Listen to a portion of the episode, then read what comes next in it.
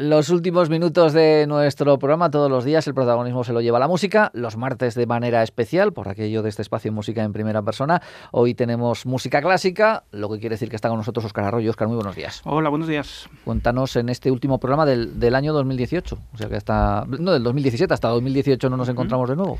Pues sí, vamos a cerrar el año recordando la semana que viene el Teatro Real de Madrid, durante su temporada navideña, eh, realiza una producción fantástica que recomiendo a todo el que pueda acudir de La Bohème, La Bohème de Puccini, una de las, de las óperas más famosas de Puccini, que además tiene lugar en la acción, pues sobre todo el segundo acto, se desarrolla durante la Navidad, durante la, Navidad, los fríos navideños y las nieves de las buhardillas de París. Entonces ese, ese ambiente tan bonito pues es lo que rememora esta, esta magnífica ópera que, como digo, presenta el teatro la semana que viene y que vamos a escuchar un poquito por aquí.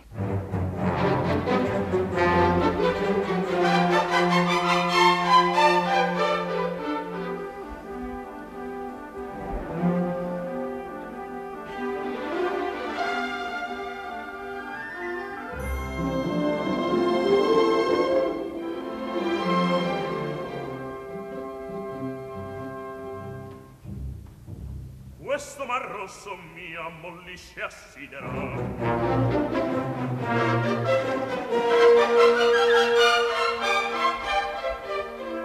come se addosso mi piovesse un stille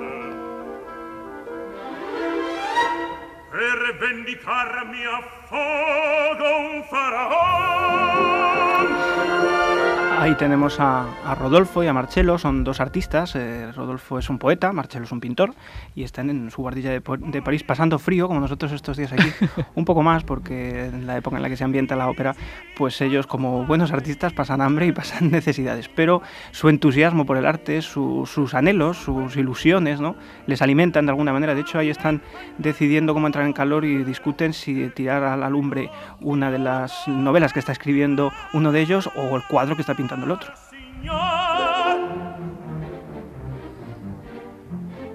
Le sue rendite oneste da un prezzo non riceve.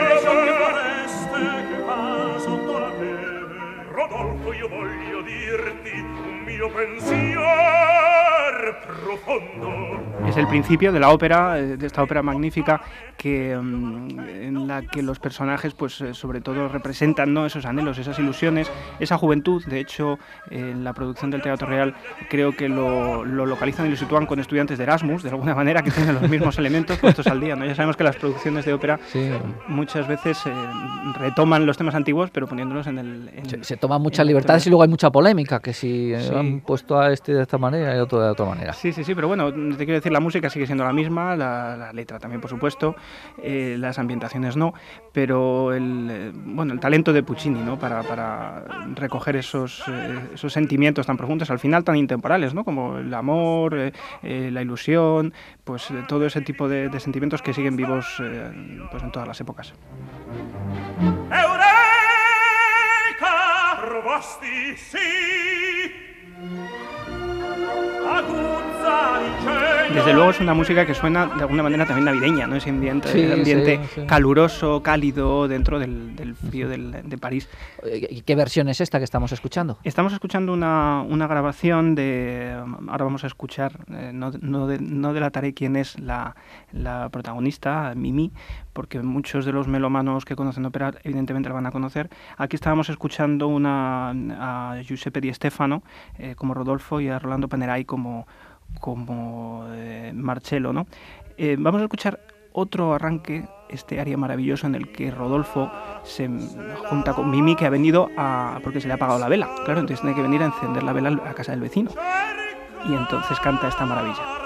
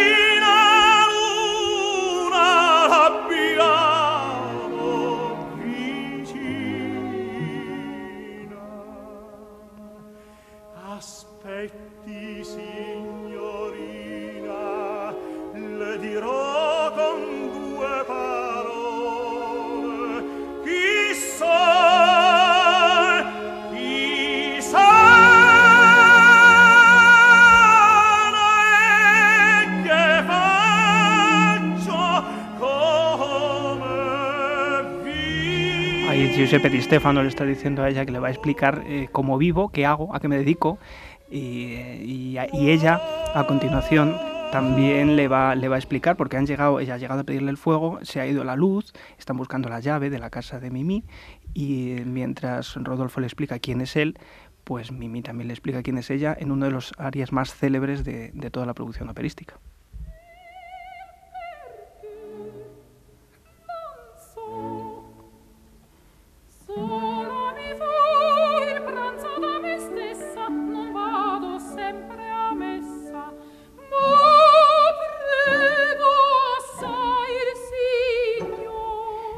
Está escribiendo pues que bueno que es una chica muy recatada muy buena que no va siempre a misa pero que reza mucho literalmente. Pero claro que cuando eh, se trata de ser apasionada pues dice esta cosa tan maravillosa que levanta el corazón a cualquiera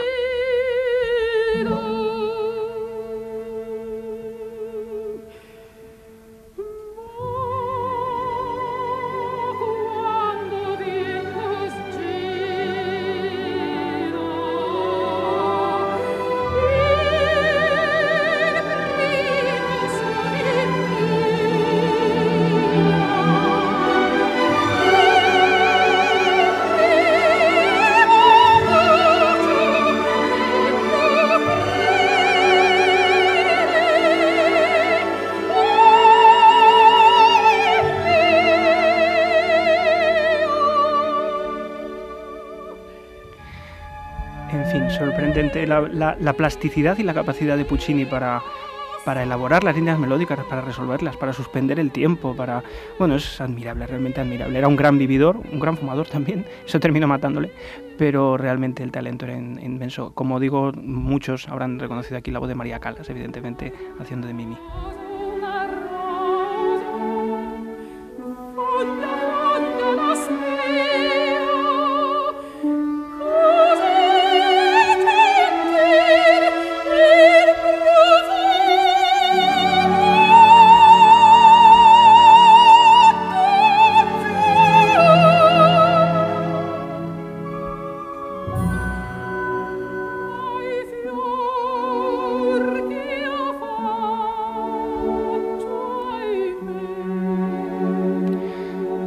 Magnífica ópera estrenada por, por Toscanini, eh, precisamente fue el que dirigió el estreno y el que durante mucho tiempo después también la llevó a otros teatros de ópera del mundo y que hoy la ha convertido en una de las em, óperas más, más representadas en todo el mundo. Como digo, la semana que viene, desde el día 11 creo, el Teatro Real la pone en escena en una coproducción también con Londres y creo que algún teatro de Australia y la verdad es que es una, es una satisfacción y un placer poder escuchar esto en directo. Yo les animo a cualquiera que, entre en la web del Teatro Real e intente acceso con alguna entrada porque en Navidad es de esas cosas, bueno, en Navidad no solo disfrutar del turrón, que también, de la familia, sino disfrutar de esos placeres de la vida como, como el de la ópera. Vamos a terminar, si te parece, escuchando otro de los famosos áreas de la, del segundo acto, en este caso. Eh, la acción, como digo, se tiene lugar en París y los artistas deciden con los cuatro duros que han sacado vendiendo cuatro cosas porque el casero les está persiguiendo y no tienen, bueno, le, camelan para no pagarle y deciden irse con el poco dinero que tienen, como debe ser, eh, de buenos artistas, al barrio latino a gastárselo al bar. Y allí en el bar pues cantan canta eh, Musetta, el famoso vals de Musetta, que luego se adaptaría en muchas otras melodías, y que en el que todos ellos, pues eh, eh, Musetta ha estado con Marcello antiguamente, lo dejaron, y ahora pues saben que en el fondo están hechos para estar uno con el otro. Y aunque Musetta está con un alto cargo del gobierno francés, pero al final el mundo del artista y de la bohemia pues tira mucho, y aquí canta ella de alguna manera provocándole los celos a su actual amante, para irse con quien siempre ha querido, que ha sido con Marcelo. Así que con esto sirva de felicitación navideña y de, pues bueno, de, mis deseos, mejores deseos para 2018 para todos nuestros oyentes.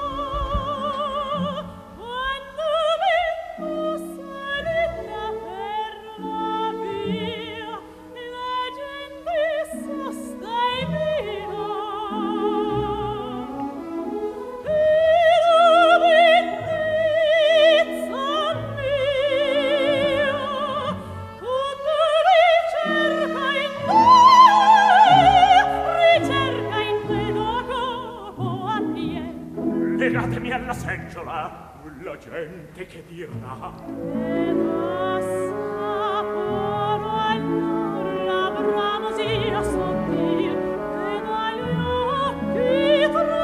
Se les entiende muy bien, la verdad que se les entiende muy bien. El Sí. italiano un poquito italiano, Sí. entre el italiano castellano les entendemos. Se le ha oído a alguien decir ahí, la gente que dirá, ¿no? Sí, de lo que está escuchando, ¿no? Está ya provocando los celos al uno y claro, Marcelo está totalmente mm, pues rememorando lo que vivió con ella, ¿no?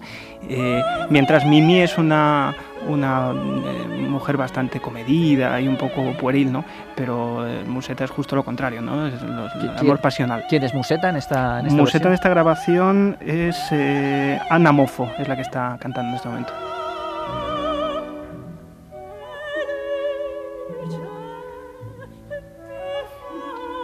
Pero esa flexibilidad de la orquesta y esa integración de todas las voces, ¿no? Este pasaje tan bonito.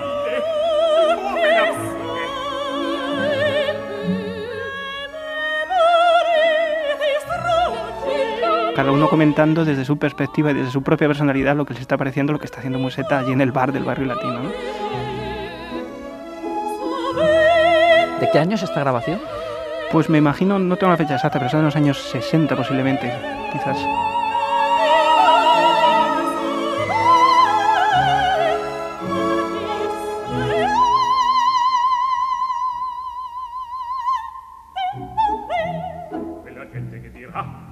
Y la gente que dirá, dirá, ¿no? No sí, Sí, sí, es fantástico, es una música y un- una capacidad. Además, dicen que esta ópera se inspiró eh, quizás en los años que, que- de estudiante de, de, De Puccini. de- de Puccini, eh, que además creo que compartió piso con Mascagni también, y que creo que Mascagni también compuso una bohème que luego pues mm, pasó a, la historia con menos, fama ¿no? que, la de, que la de Puccini. Pero es una música tan tan evocadora que nos de alguna manera nos separa de lo que de la realidad ¿no? que vivimos ahora y un poco nos adentra en esos anhelos, en esas ilusiones de la juventud, del futuro y de los buenos deseos, ¿no? del futuro que al final, bueno, de cara a afrontar un nuevo año yo creo que es un- una bonita cosa. Pues como regalo navideño, unas semanas antes, nos lo deja De Oscar, anticipo. al que agradecemos que nos haya acompañado como siempre. Oscar, muchas gracias y nos vemos en 2018. Nos vemos pronto, gracias. Hasta luego.